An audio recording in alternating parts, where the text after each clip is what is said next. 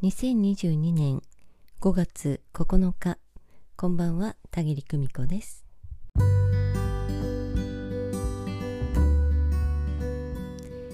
しばらく音声配信の方間が空いておりました。皆様ゴールデンウィークはいかがお過ごしでしたでしょうか？私はね家ごと、まあ、家族ごとがいろいろあったんですけれども、えでもね元気に過ごしておりましたよ。えさてね昨日は魂学4期日曜チーム第3回の講義を行っておりました。とっても楽しかったです本当にね、えー、忙しいさなかでもやっぱり魂学があると思うとね、えー、ドキドキとしてそしてね準備を進めていくにつれてあ早く皆さんにお会いしたいななんて思いながら過ごしていました。楽しい魂学ウィークまず第1回目は日曜チームでした。えー、本当にねゴールデンウィークの最終日にお時間を空けてくださった皆様ありがとうございました。第3回のお題はねチャクラオーラヒーリングというねお話をしています。エネルギーを見るにはどうしたらいいのかどういうことなのかというねお話に始まって、え、それからさまざまな生体エネルギーの出入り口である各チャクラ。えー、そのチャクラではどんなエネルギーがねやり取りされているのかとかね、えー、オーラの色であったり、まあ、ヒーリングの技術の方法であったりね、まあ、そんなお話をしていきますよ。えー、各チャクラというのはねそれを象徴するお色というのがあります。ねえー、例えば第2チャクラを例に挙げてみましょう。第2チャクラというのはね丹田です。おへその下3センチから5センチあたりのところがそうなんですけれど、えこの第2チャクラを象徴する色というのはオレンジ色のようにね見えることが多いです。出入りしているのはね感情や本音想像作る方のね想像といったエネルギー。えー、それから我慢や抑圧といったね、えー、そんなエネルギーも第2チャクラのエネルギーセンターを出入りして影響を与えていますよ、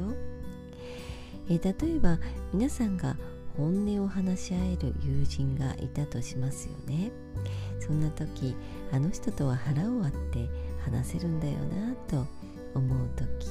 ね、それをお互いで感じているとしたらお互いの第2チャクラ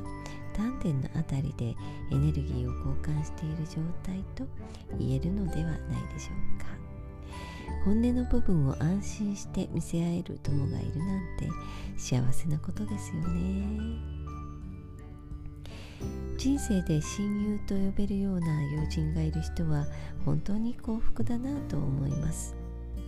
もし新しい環境に置かれてそんな友に巡り合った方がおられましたらその人は宝くじに当たったくらいのねすごい確率でお幸せなことなんです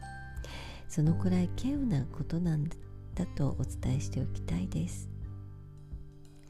相手に腹を割って何でも話せるそんな親友がいるなんてとても素敵なことですよね。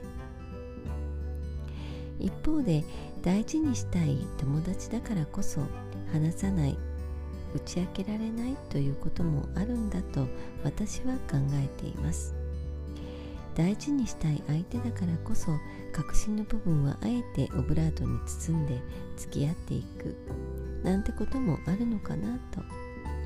そのことすらお互いに理解し合えるのが本当の親友なのかもしれませんね。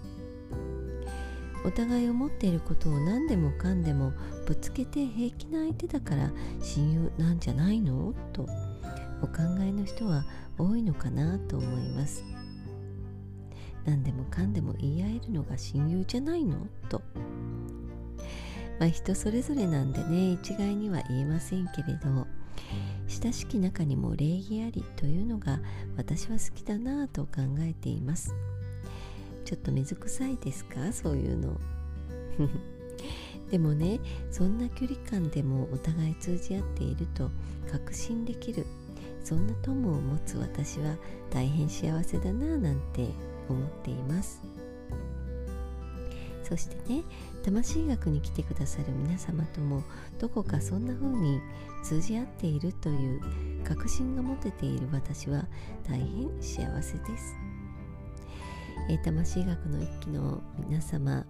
2期3期の皆様はどうなさっているかななんてね、えー、たまに思いを馳せてみています、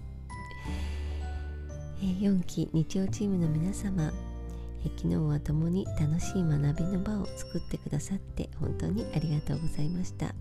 また疑問が湧いたらいつでも Facebook サロンに投げてくださいね。第3回まだまだ続きますよ。明日はね火曜チームです。えー、概念のお話がね続く第3回なんですけれど身近で具体的な例を挙げながら進めてまいります。今日もご訪問くださいましてありがとうございました。